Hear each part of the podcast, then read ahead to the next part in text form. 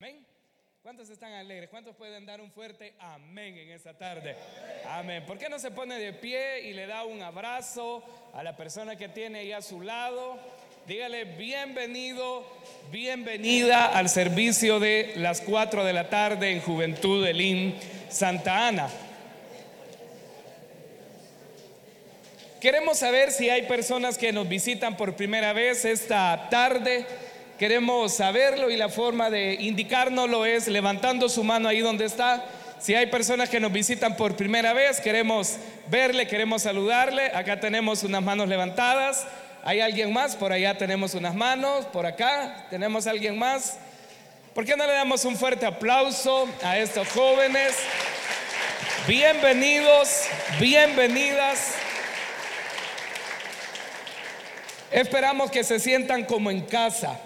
Nuestro mayor deseo, nuestra mayor intención es que ustedes al venir a este lugar puedan sentir la presencia de Dios y puedan recibir lo que Dios tiene preparado para cada una de sus vidas. Esta tarde vamos a abrir nuestras Biblias en esta oportunidad y lo vamos a hacer en Primera de Corintios. Vamos a leer en el capítulo número 12 Primera de Corintios, en el capítulo número 12, vamos a leer el versículo número 12 en adelante la palabra de Dios. Si alguien no ha traído Biblia, pues ahí puede pedirle que le preste la de su vecino.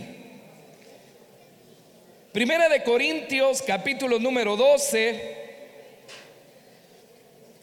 Y de este capítulo 12 vamos a leer el versículo número 12 en adelante la palabra del Señor. ¿Lo tenemos todos? Amén. Primera de Corintios capítulo número 12. Y vamos a leer el versículo número 12 nada más en esta tarde que nos dice, porque así como el cuerpo es uno y tiene muchos miembros, pero todos los miembros del cuerpo, siendo muchos, son un solo cuerpo. Así también Cristo. Y el versículo número 27 nos dice, vosotros pues sois el cuerpo de Cristo y miembros cada uno en particular. Amén. Hasta ahí dejamos la lectura, vamos a orar y vamos a pedirle al Señor que Él pueda hablarnos esta tarde a través de su palabra. Así que oremos y pidámosle al Señor que Él pueda hablarnos en esa oportunidad. Amado Dios que estás en los cielos, te damos gracias esta tarde por la oportunidad que nos concedes de poder estar acá reunidos con cada uno de los jóvenes y señoritas presentes. Gracias Señor por la vida de ellos porque a lo largo de esta semana Dios tú has estado al pendiente, al cuidado de cada uno de nosotros. Te pedimos, Señor, que esta tarde nos hables a través de tu palabra. Que tu Espíritu Santo, Dios, se mueva de una manera especial. De manera que hoy podamos ser edificados, confrontados a través de tu santa palabra, Dios. Queremos escuchar tu voz. Queremos que toques nuestros corazones. Oramos por el joven que hoy ha venido solo, por aquel joven que ha venido vacío dentro de su vida y de su corazón. Háblanos, Señor amado, de una manera especial en esta tarde. En el nombre de Jesús te lo pedimos todo y te lo agradecemos. Amén y amén. Pueden tomar su asiento en esta tarde. Y antes de comenzar a desarrollar el tema, quiero que veamos un video para que lo tomemos como base esa tarde en la enseñanza. ¿Qué hace a una persona extraordinaria? ¿Sus capacidades?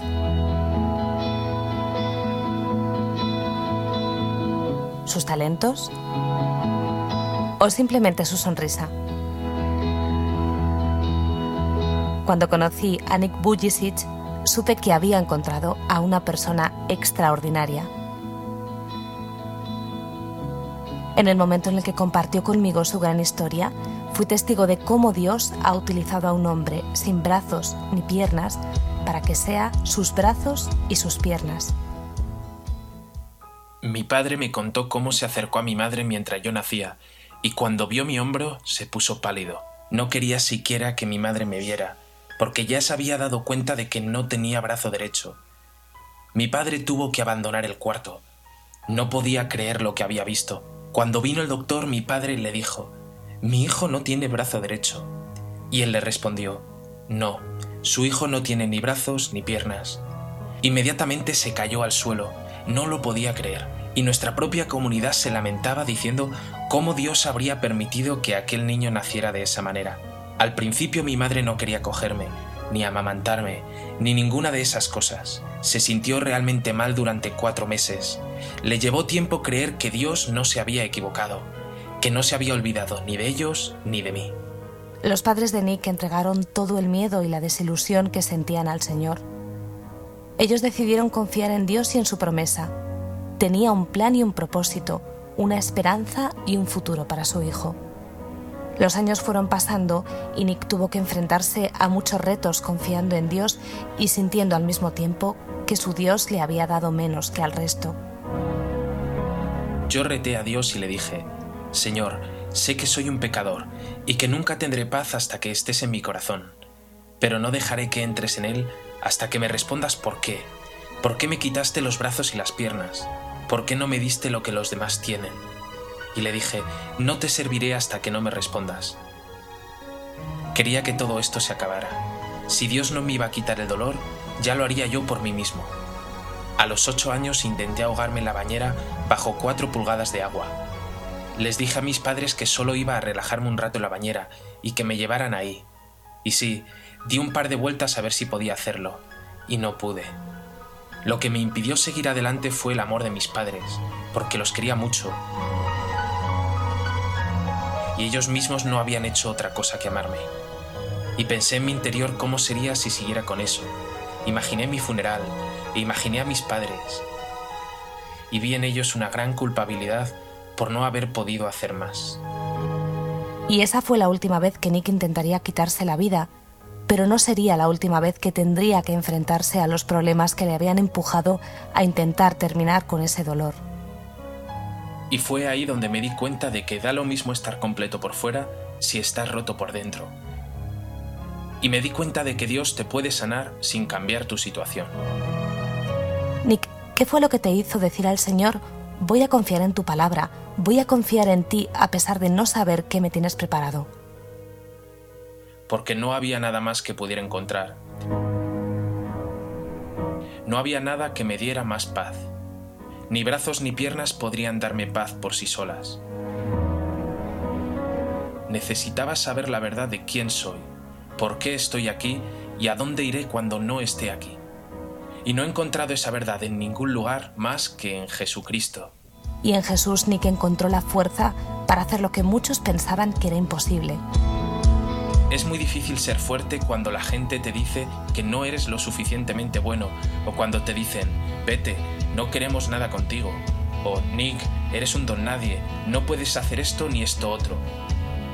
En la vida, si no conoces la verdad, no puedes ser libre, porque creerás que las mentiras son la verdad.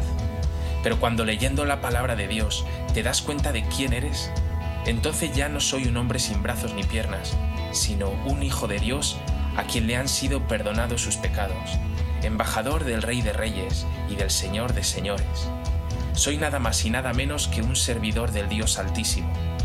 Esto no es solo una cosa de Nick, de sus capacidades o de su poder para ser un vencedor. Yo no soy nada. No soy nada. Pero Dios vive en mí y yo vivo en su fuerza. Y aquello que ha vencido Jesús, yo también lo he vencido. Yo creo que si Dios no te da un milagro, tú ya eres el milagro de Dios para la salvación del otro y le doy gracias a Dios por no haber respondido a mi oración cuando a los ocho años le pedí que me diera brazos y piernas, porque por el hecho de no tener brazos y piernas, Dios se ha servido de mí por todo el mundo, y hasta ahora hemos visto aproximadamente, sin exagerar, unas 200.000 personas venir ante Jesús en estos seis o siete años. ¿Y qué preferirías? ¿Tener brazos y piernas aquí en la tierra? No.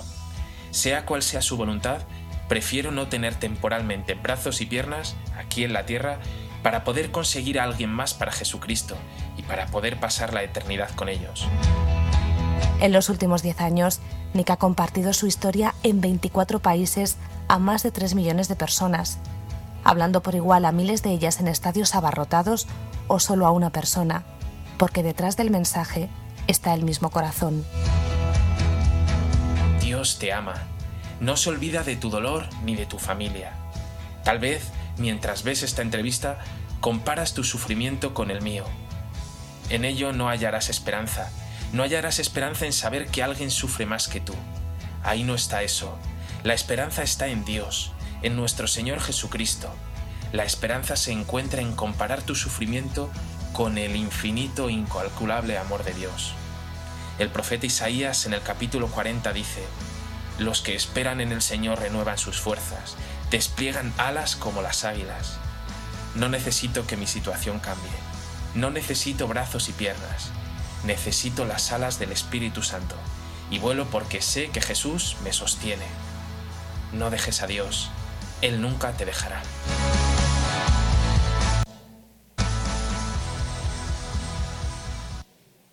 Amén. Esa tarde, jóvenes, quiero que hablemos un poco de la necesidad que hay de que nosotros podamos comprender que a veces nosotros podemos estar completos físicamente, pero dentro de nosotros hay sueños que están rotos. Que físicamente podemos mostrarnos como seres fuertes, capaces. Podemos mostrarnos como jóvenes saludables, serviciales, como jóvenes llenos de la presencia de Dios, pero hay heridas en nuestro corazón y son heridas que están marcando las decisiones que estamos tomando en cada una de nuestras vidas. La porción que esta tarde hemos leído es una porción donde se nos invita a cada uno de nosotros a que podamos entender que nosotros formamos parte de un cuerpo.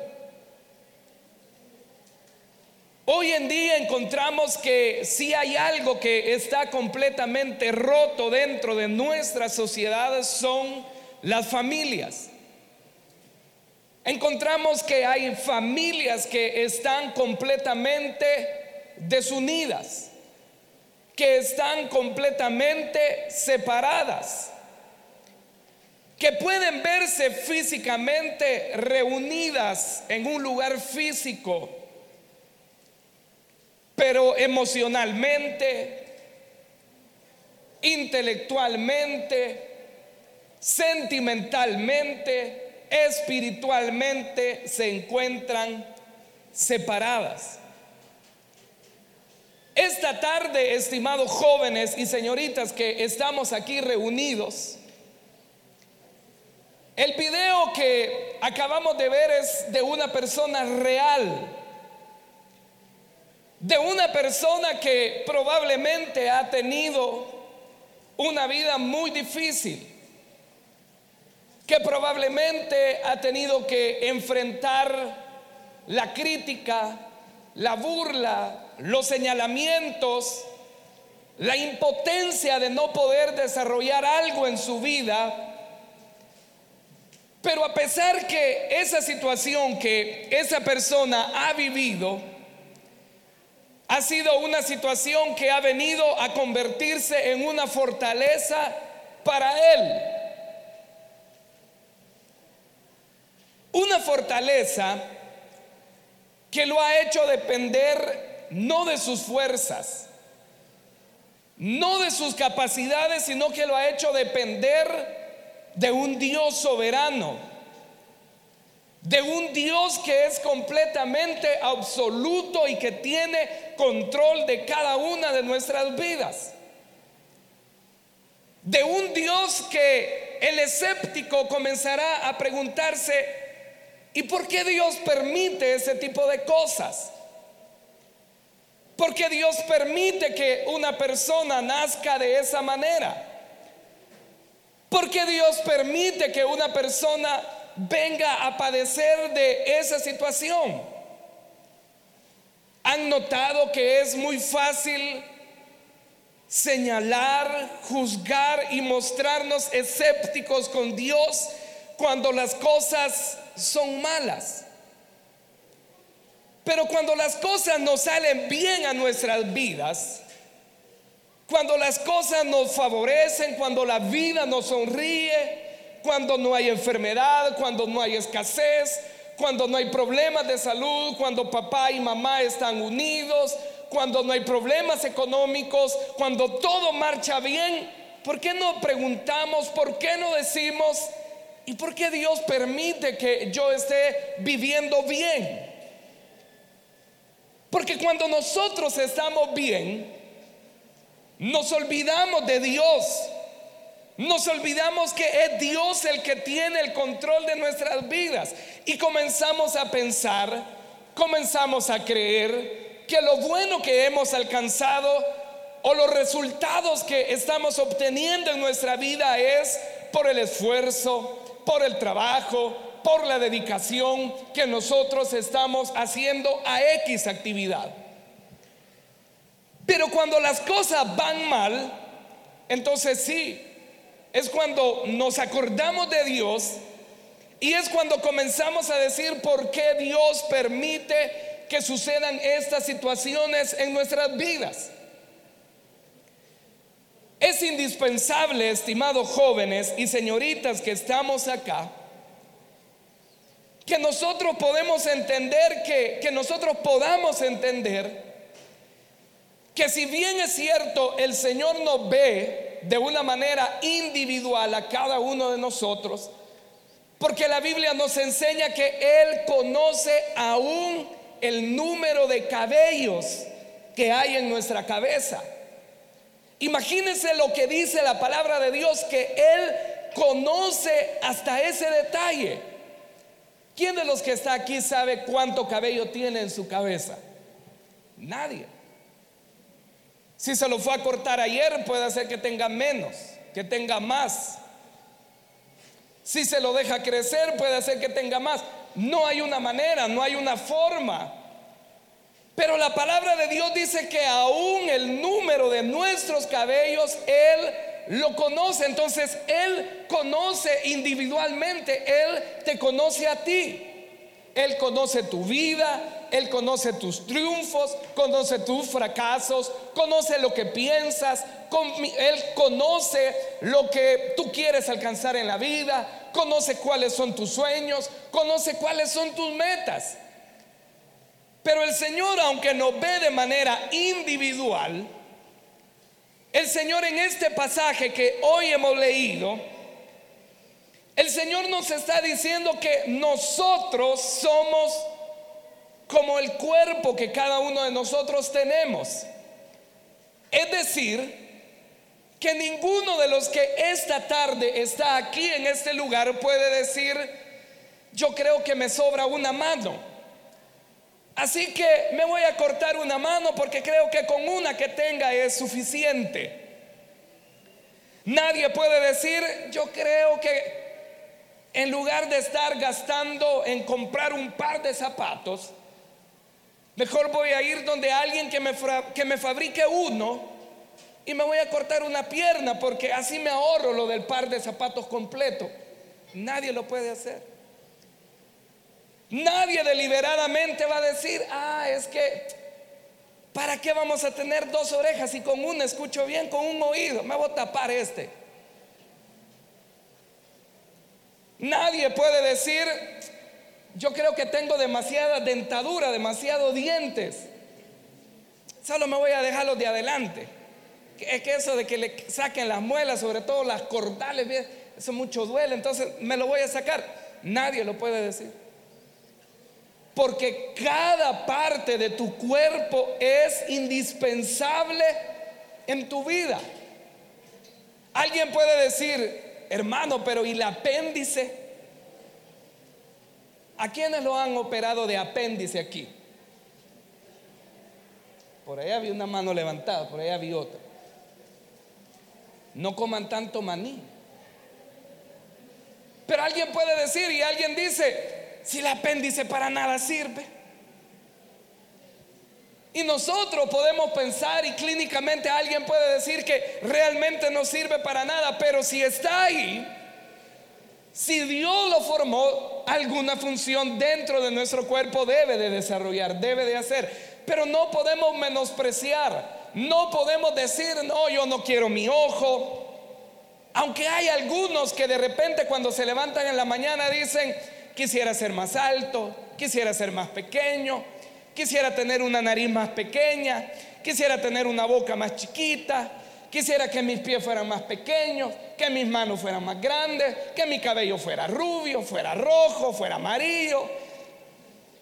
Porque muchas veces nosotros no estamos conformes como Dios nos hizo. Y ahí es donde aparecen personas que trabajan lo estético, por ejemplo. Me comentaba alguien y me decía que en Santa Ana está tomando un auge muy fuerte pero exageradamente fuerte, las operaciones de cirugía plástica. Si usted tuviera la oportunidad de hacerse una cirugía plástica gratis, ¿qué se corregiría? Ay, hermano, que todo el cuerpo me corregiría. Porque muchas veces pensamos que el tener una mano pequeña, el tener un pie pequeño, el ser gorditos, el ser delgados, el ser alto, el ser moreno, el ser chelito, el ser trigueño, nos define como personas. Y la sociedad muchas veces genera los estereotipos en los cuales nosotros a veces queremos encajar, pero a veces no se puede. Pero entonces el punto, jóvenes, es que Dios nos conoce individualmente. Pero aquí en esta porción que hoy hemos leído, el Señor nos está diciendo que así como el cuerpo es uno y tiene muchos miembros, pero todos los miembros del cuerpo, siendo muchos, son un solo cuerpo, así también es Cristo. Esto, estimados jóvenes, nos lleva a entender que entre el Señor y nosotros, lo que Él desea es que pueda existir una relación profunda. El Señor no nos conoce como dicen conocernos nuestros amigos. Que de repente cuando te ven te dicen, hey, ¿qué pasó, José? Y uno se queda, no hombre, no te llamas así, ¿cómo te llamas? Juan, ay, que te confundí con el otro. No, hombre, ¿y qué pasó? ¿Cómo vas en la universidad? No, si en bachillerato estoy. Ah, ya decía yo. Pero el Señor dice que Él conoce nuestras vidas. Y que al conocer nuestras vidas, Él lo que desea es que entre nosotros, que entre Él y Dios pueda existir una relación profunda. Y una relación profunda es el hecho que pueda existir aquella relación de confianza. Aquella relación donde a mí no me da pena ser como yo soy. ¿Quién de los que está aquí, por ejemplo, en su casa se avergüenza de las cosas que hace? Nadie.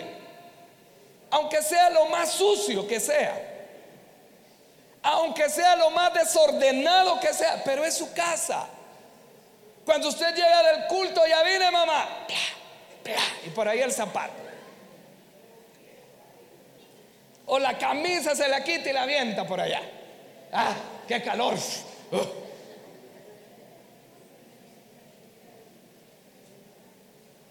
Porque nos sentimos en confianza. ¿Cuántos de los que están acá tienen un buen amigo.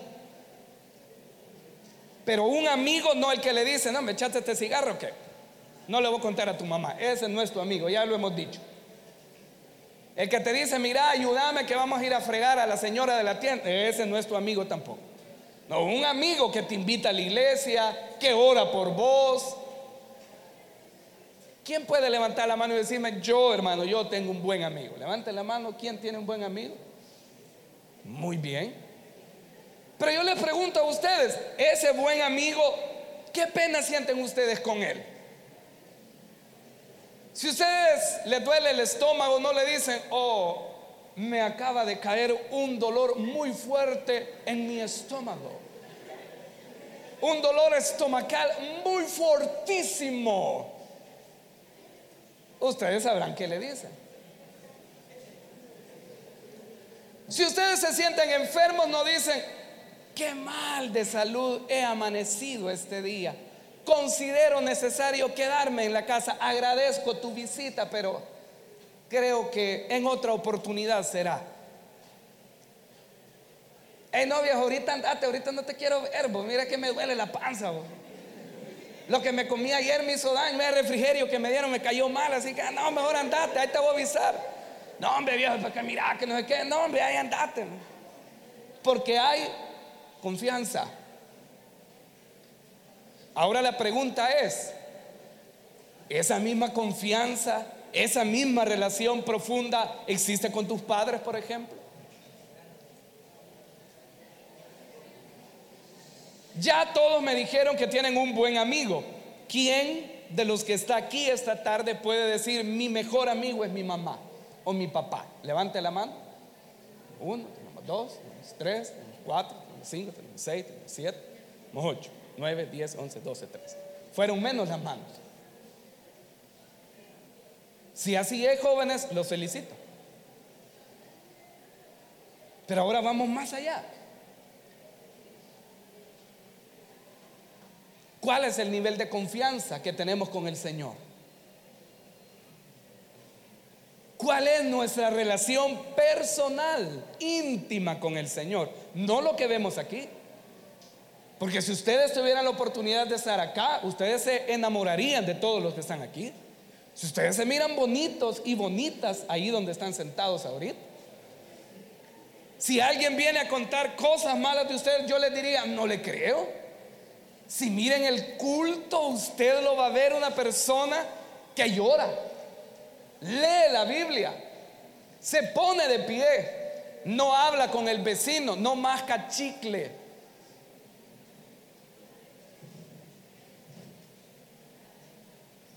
Pero no hablamos de esa relación, hablamos de tu relación con el Señor.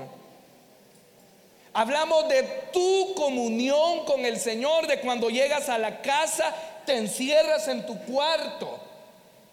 Esa relación donde nadie te ve, esa relación donde ya no eres el hermano, la hermana, el coordinador, el supervisor, el líder, el anfitrión, el colaborador, donde eres el fulano de tal.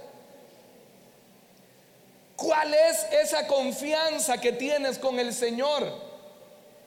Porque el Señor esta tarde en este pasaje nos está diciendo que nosotros somos un solo cuerpo. Y que así como el cuerpo tiene diferentes partes, diversas partes, también en el cuerpo de Cristo que somos cada uno de nosotros, vamos a encontrar de todo. Todos los que estamos aquí somos completamente diferentes. Quizás al que tienes a la par le puede gustar el pollo, a ti no te gusta. Probablemente al que tienes a la par es moreno, tú eres chelito.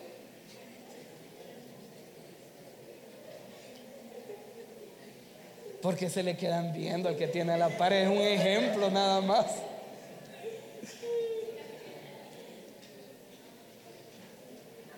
Pero la gran pregunta entonces es, todos estamos aquí.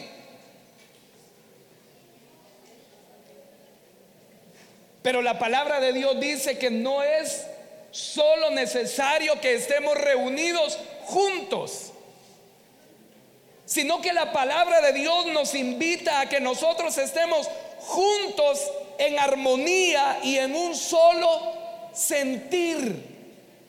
Al estar en un solo sentir, nos indica que entonces cada uno de nosotros hemos entendido que todos los que estamos aquí formamos parte de un mismo cuerpo.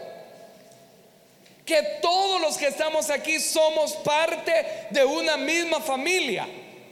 Claro, si nosotros hemos recibido a nuestro Señor Jesús como Salvador.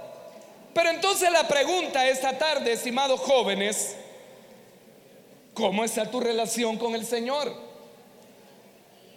¿Cómo está tu comunión con el Señor? Cuando llegan los problemas, cuando llegan las tentaciones, cuando llegan los problemas, cuando llegan de, los momentos de tomar decisiones en tu vida, ¿a quién acudes? Haces como dice la palabra de Dios que entras a tu cuarto y ahí en soledad tú buscas de la presencia de Dios o dices, si de todas formas, si peco, el Señor me va a perdonar. Así que voy a pecar. O te encierras en tu cuarto y dices, bueno, de todas formas todos lo hacen. Todos ven pornografía, todos mandan mensajes inadecuados, todos hacen esto, todos hacen otro. Así que, ¿cuál es la diferencia? Yo lo voy a hacer. Tenemos un buen amigo y es excelente. Tenemos buena relación con nuestros padres y es buena, pero saben en lo que muchas veces nosotros fallamos es en nuestra relación con el Señor, porque no la cultivamos. Porque creemos que venir a la iglesia es solamente venir al culto que haber recibido al Señor es solamente haber levantado la mano, venir a llorar aquí al frente, pero nuestra vida va a seguir igual. Estimado joven, estimada señorita, no te puedes equivocar.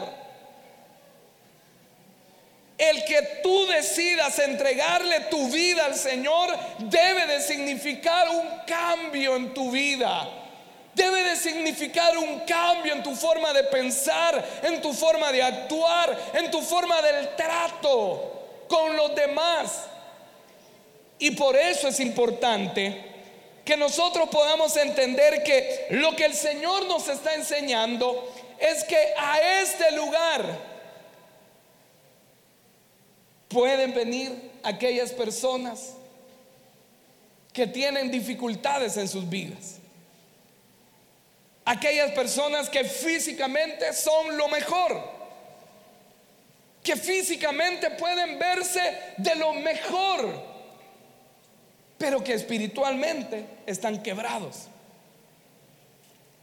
Este es el lugar y el Señor lo está diciendo que cuando nos unimos a Él, nosotros venimos y formamos parte de una familia. Lo vimos la semana pasada, somos parte de una familia espiritual. Y al venir y formar parte de una familia espiritual, se comienzan a desarrollar relaciones entre los miembros. Pero lo más importante es la relación que hay de nosotros con el Señor. Yo no dudo que la vida de esa persona haya sido difícil. Y que en el camino de su vida, en el desarrollo de su vida, encontró personas que se burlaron de él. Personas que dijeron, ¿y este qué va a hacer? Personas que comenzaron a decirle, vos te hubieras muerto, eres un monstruo. Hay muchos videos donde a él dice que le llamaban de esa manera, que él era un monstruo. Pero él entendió que al encaminar su vida, a la luz del Señor su vida iba a ser completamente diferente. Ahora, la pregunta esta tarde para cada uno de los que estamos aquí, ¿cuáles son las cosas que aún siguen hiriendo tu vida? ¿Cuáles son las palabras, las acciones que siguen deteniendo tu vida? ¿Cuáles son las cosas que te tienen amputado espiritualmente? ¿Cuál es el pecado que te sigue doblegando cada día ante las tentaciones de Satanás? ¿Cuál es la situación que te hace creer que no mereces estar en este lugar. Porque Satanás es bien astuto. Él te dice, peca que no hay problema, disfrutar que la vida es una. Mira, no dejes pasar la oportunidad. Esa señorita quiere estar contigo, aprovechar el momento, aprovechar la oportunidad. Pero cuando tú has caído, él mismo comienza a decirte, y vos sos cristiano, y vos vas a la iglesia, y vos sos líder, y vos cantás que ahora sos libre y estás bien enredado. Y el joven comienza a creerlo y comienza a pensar de que este ya no es un lugar para él. Y comienzan a buscar otros lugares y comienzan a buscar a tener otro tipo de relaciones. Pero la palabra del Señor nos dice esta tarde que nosotros debemos de acercarnos a Él que no importa las heridas que hayan en nuestra vida, que no importa los golpes que la vida nos haya dado, que no importa si los errores que hemos cometido en nuestra vida nos siguen causando algún daño en nuestra vida. Son daños colaterales. Son cosas que probablemente no medimos, no evaluamos, pero hay algo que nosotros debemos de tener cuenta, que la palabra de Dios nos enseña que nosotros podemos acercarnos a Él pero solo si nosotros reconocemos que nuestra vida está lejos de la presencia de Dios. Por eso te pregunto, ¿es fácil llegar donde el amigo y decirle, hey, mira, la regué? Pero es difícil llegar donde nuestros papás y decirle, mira papá, fíjate que me saqué tres en el examen. O la señorita no va a llegar y le va a decir, mira papá, fíjate que vas a ser abuelo. Ah, de veras, hija, qué bendición, que el Señor te bendiga.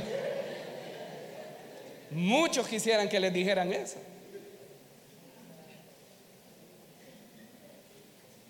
Y más difícil es llegar ante la presencia de Dios y poder ser honestos con Él. Estimados jóvenes, estimadas señoritas, al Señor no lo vas a impresionar con tus privilegios. Al Señor no lo vas a impresionar porque cantes o prediques bonito. Al Señor no lo vas a impresionar porque aquí venga bien bonito. Al Señor no lo vas a ganar o te lo vas a echar en la bolsa porque seas el mejor líder. No.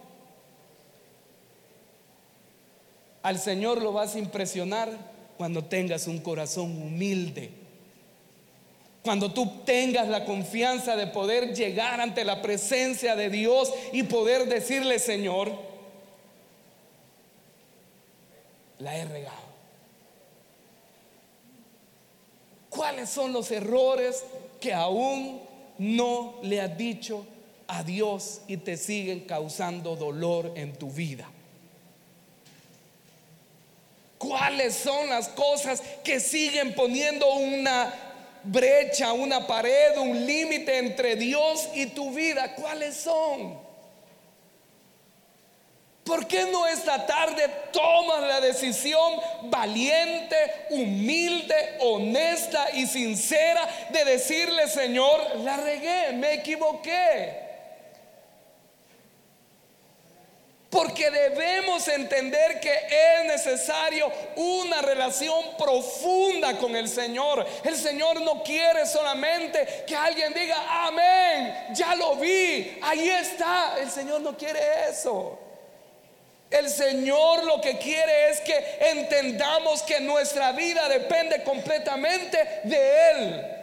Lo que el Señor quiere es que cuando te equivoques, llegues donde Él y le digas, Señor, me equivoqué, me descuidé, no leí la palabra. No oré, no busqué de tu presencia, me dejé llevar por la atracción, me dejé llevar por la seducción del pecado, me dejé llevar por la tentación, pero aquí estoy. Habrán consecuencias, sí, pero es más duro que tú estés lejos de la presencia de Dios y es más duro aún que sigas creyendo que haciendo las cosas que estás haciendo vas a alcanzar la misericordia y la bondad de Dios. Porque la palabra de Dios dice que hay una separación entre la luz y las tinieblas. Por eso es importante, estimados jóvenes, que al venir a este lugar tu corazón debe de estar dispuesto. Esta persona dice, yo he entendido que de nada sirve estar completo pero herido del corazón. De nada te sirve tener dinero, tener fama, tener like. De nada te sirve el que tengas buena preparación, buenos estudios, buen nombre, buenos padres, buena casa. Pero si estás caminando lejos del Señor, de nada sirve que nosotros podamos sentirnos que estamos haciendo bien las cosas, pero nosotros internamente, interiormente sabemos que estamos haciendo mal las cosas que hay en nuestras vidas. Por eso es importante, estimados jóvenes, que cuando uno de los que esta tarde esté aquí decida confesar sus pecados, que cuando uno de los que esta tarde estamos aquí reconozcamos que le hemos fallado a Dios, este debe de ser el lugar donde ese joven debe de ser reparado. Este debe de ser el lugar donde el joven puede encontrar la presencia de Dios donde tú puedas ser el portavoz de la buena nueva de salvación para la vida del joven. Donde tú puedas ser aquel que le pueda decir, yo pasé por la misma situación, yo me sentí solo, yo me sentí sucio por el pecado, pero hoy aquí estoy porque el Señor ha hecho una obra en mi vida. Cuando nuestro cuerpo está completamente saludable, se puede notar. Porque usted no va a ver a alguien que probablemente esté enfermo. Habrán casos probablemente. Pero que esté enfermo y que le han dicho, mira, vos tenés cáncer y te vas a morir dentro de 15 días. Y que la persona va a decir, aleluya, qué bueno. Dentro de 15 días, así que aprovechen jóvenes, que ya no me van a ver.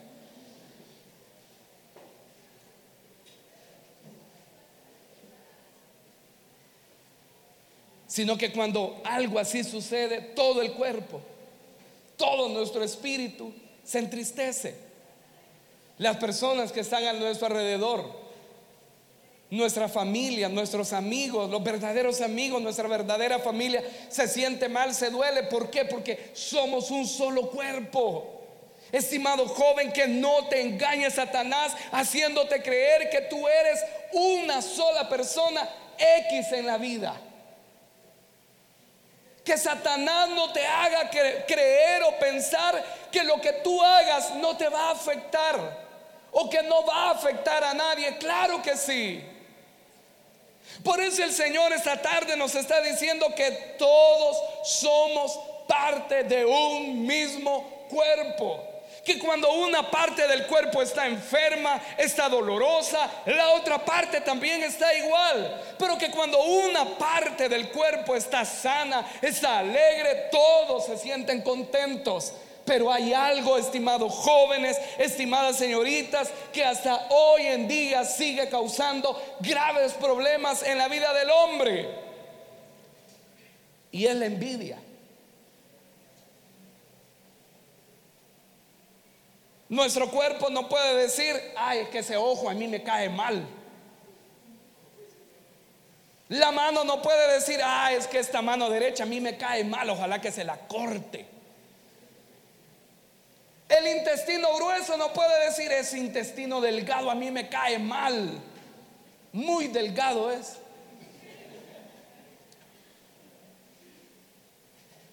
Porque entienden que todos somos un mismo cuerpo.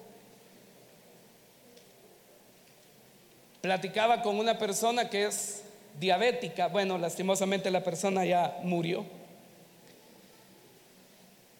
Y esa persona me decía que si le amputan, o sea, le cortan un dedo, el dedo gordo de cualquier pie, esa persona ya tiene problemas para caminar, porque el equilibrio del cuerpo está en ese dedo. ahí donde te ha salido el uñero y todo eso, ahí tienes el equilibrio de tu cuerpo. Pero imagínense lo importante cuando te ha cortado mala uña, el dolor que te causa.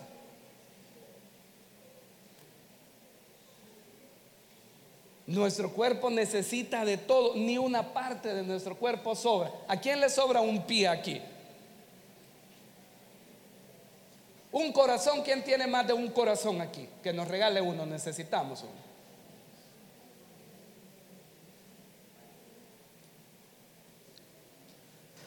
Ah, pero en las relaciones interpersonales de nosotros, ya viste a ese vos. Hmm. Y mira cómo se la pica. Y dice que es evangélico. Y mira, la misma ropa trae todos los domingos, ¿ya te diste cuenta? Mira el pelo. Mírale la cara, cómo se ve, pobrecita.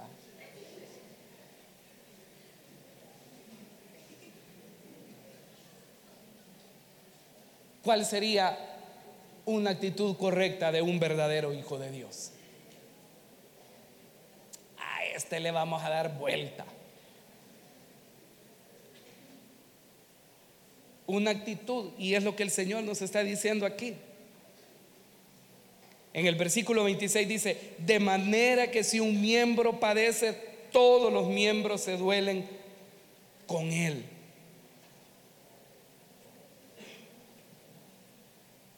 Y si un miembro recibe honra, todos los miembros con él se gozan. Estimados jóvenes, estimadas señoritas que estamos aquí reunidos esta mañana, esta tarde, perdón. Nadie de los que está aquí sobra. Nadie de los que está aquí está de más. Nadie de los que está aquí es menos que otro, ni mucho menos nadie de los que está aquí es más que otros. Todos valemos la sangre que Jesús derramó en la cruz del Calvario. Entonces cuando tú veas a un miembro de tu familia, a un amigo, y la Biblia va más allá, va más profundo, y dicen, es bonito ayudar al que te ha ayudado.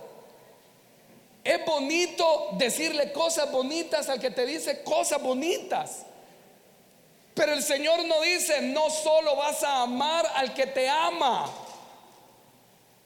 sino que vas a amar al que te odia, al que te hace daño. Vas a amar y vas a perdonar a tus papás,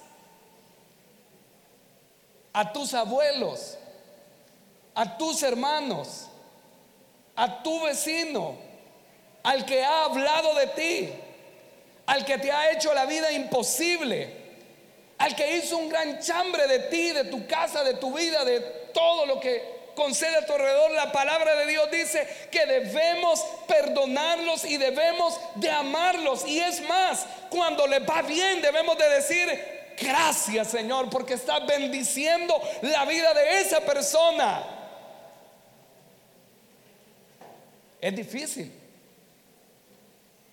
Porque estamos acostumbrados a, como decía la palabra de Dios, a pagar mal por mal. Esta me hizo eso, pues no sabe, ya lo voy a agarrar del pelo y yo sí se lo voy a arrancar de la cabeza. La hermana, mire, mire qué bonita la hermana, la va a agarrar del pelo.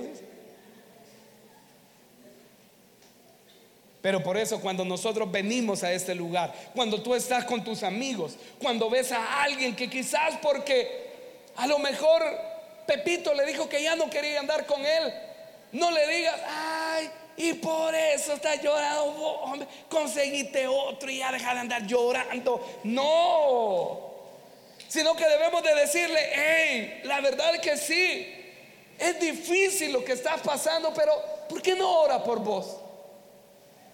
¿Por qué no ora por esa persona? ¿Por qué no cuidas a la persona que está a tu alrededor? ¿Por qué no trata bien a tu familia? ¿Por qué no trata bien a las personas que están a tu alrededor? Porque la palabra de Dios nos invita a que nosotros seamos parte de un mismo cuerpo, donde todos tenemos una función importante. Y esta tarde, estimados jóvenes, estimadas señoritas que estamos acá, si esta tarde estás pasando por una situación difícil en tu vida, si esta tarde hay heridas en tu corazón que necesitan ser sanadas, lo único que puedes hacer es entregarle tu vida al Señor.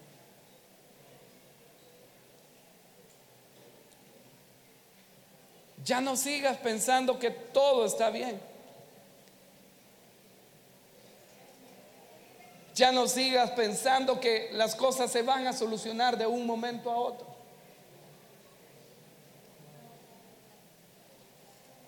Esta tarde el Señor tiene un propósito para tu vida.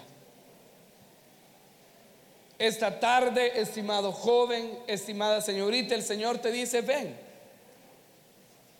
Sé parte de esta familia, seamos miembros de un mismo cuerpo.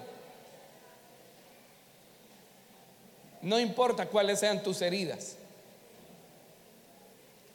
No importa qué tan lejos te encuentres del Señor. No importa qué tan hundido estés en el pecado. Mientras tengas vida, el Señor tiene la oportunidad de poder rescatarte. Quizás la gente te ha descalificado, tus papás, tus líderes, tus amigos, las personas te han hecho a un lado. Pero esta tarde el Señor te dice, ven a mí, porque en mí puedes encontrar el descanso que tu alma, que tu corazón necesita. ¿Por qué no cierras sus ojos ahí donde estás esta tarde?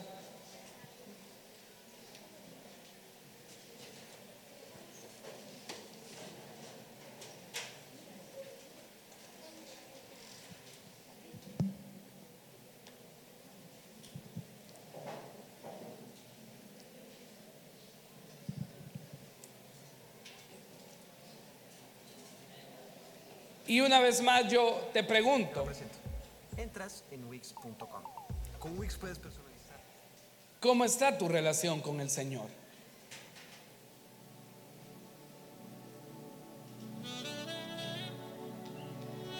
Quizás me puedes decir, hermano, tengo privilegio. ¿Cómo está tu relación con el Señor? Hermano, es que tengo dones. ¿Cómo está tu relación con el Señor?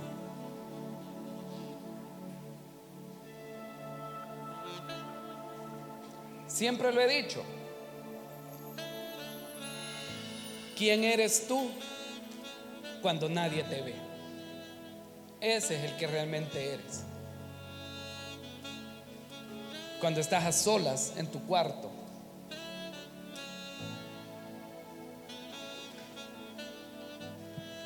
Cuando tienes la oportunidad de pecar. Ese es el que define quién eres tú realmente.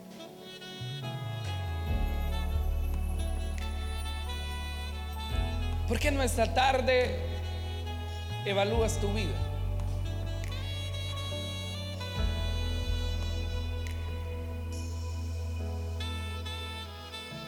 Y al evaluar tu vida, lo primero que debes de evaluar es qué tanta comunión hay con el Señor.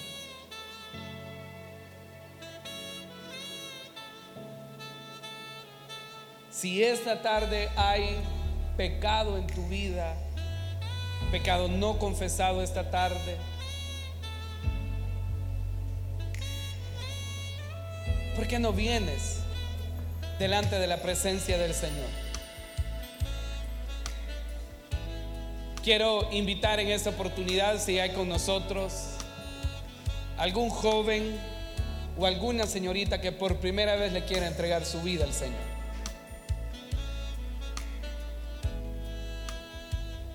Hay alguien esta tarde que desea entregarle su vida a Él por primera vez o desea reconciliarse con el Señor. Yo te voy a invitar a que te pongas de pie ahí donde estás y nosotros vamos a orar por ti esta tarde. ¿Hay alguien esta tarde que desea entregarle su vida a Él por primera vez?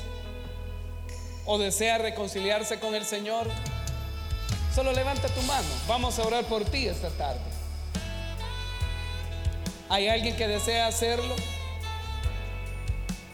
¿Hay alguien que esta tarde necesita renovar su relación con el Señor? Porque a todos los que estamos acá nos puedes engañar. A todos los que estás acá nos puedes hacer creer que tu vida es una vida íntegra.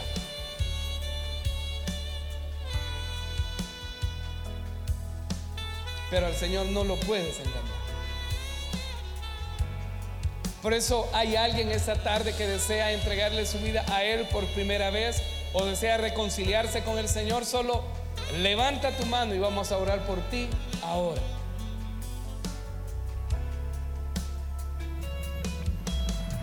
Es la última invitación que hago. ¿Hay alguien esta tarde que desea entregarle su vida a Él o desea reconciliarse con el Señor?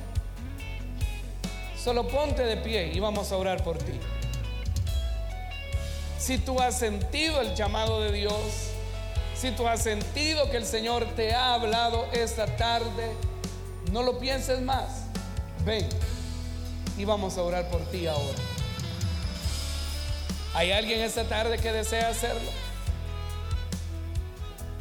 Es la última invitación que hago. ¿Hay alguien que desea entregarle su vida a Él por primera vez o desea reconciliarse con el Señor?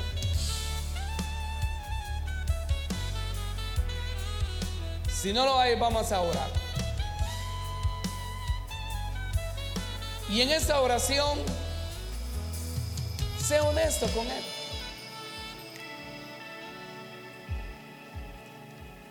En esta oración, dile al Señor lo que te preocupa, lo que te duele, lo que aún te sigue doliendo de la vida. Esta tarde, ¿por qué no vienes delante de la presencia de Dios y, y le dices a Él, Señor, realmente yo necesito de tu presencia?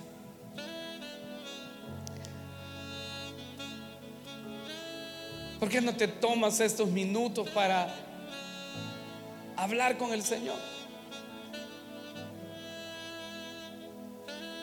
Haz un recuento de tu vida. Haz un recuento de lo que no te gusta de tu vida, de las experiencias negativas que estás teniendo, de lo que estás pagando, de el precio que estás pagando por lo que estás viviendo.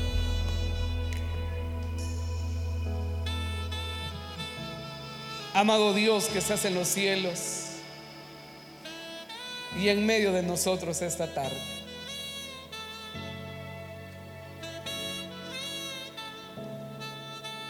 Señor, tú que escudriñas el corazón de nuestras vidas, esta tarde, Señor, escudriña el corazón de cada uno de los jóvenes que hoy estamos aquí. Hoy, Señor amado, queremos restaurar nuestra relación, nuestra comunión contigo.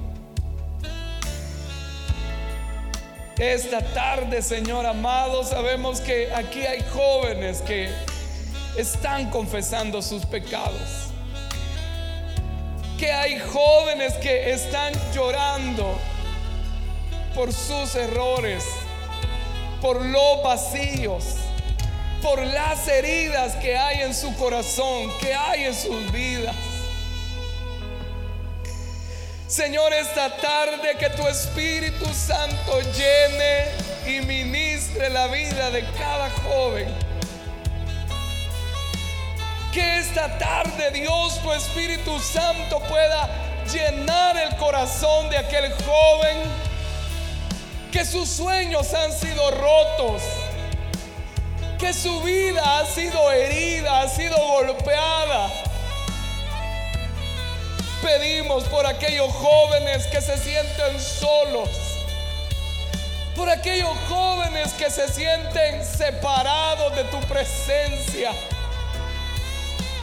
Llena sus vidas, llena sus corazones, dale de tu amor, dale de tu presencia, dale de tu Espíritu Santo Dios y llénanos. Llénanos esta tarde, Señor. Gracias Señor por la vida de cada joven. Por lo que tú harás, Señor, en la vida de cada uno de ellos, Señor. Gracias, Señor. En el nombre de Jesús te lo pedimos todo y te lo agradecemos. Amén. Y amén. Dios mío. Amén. Gloria a Dios. Vamos a finalizar este servicio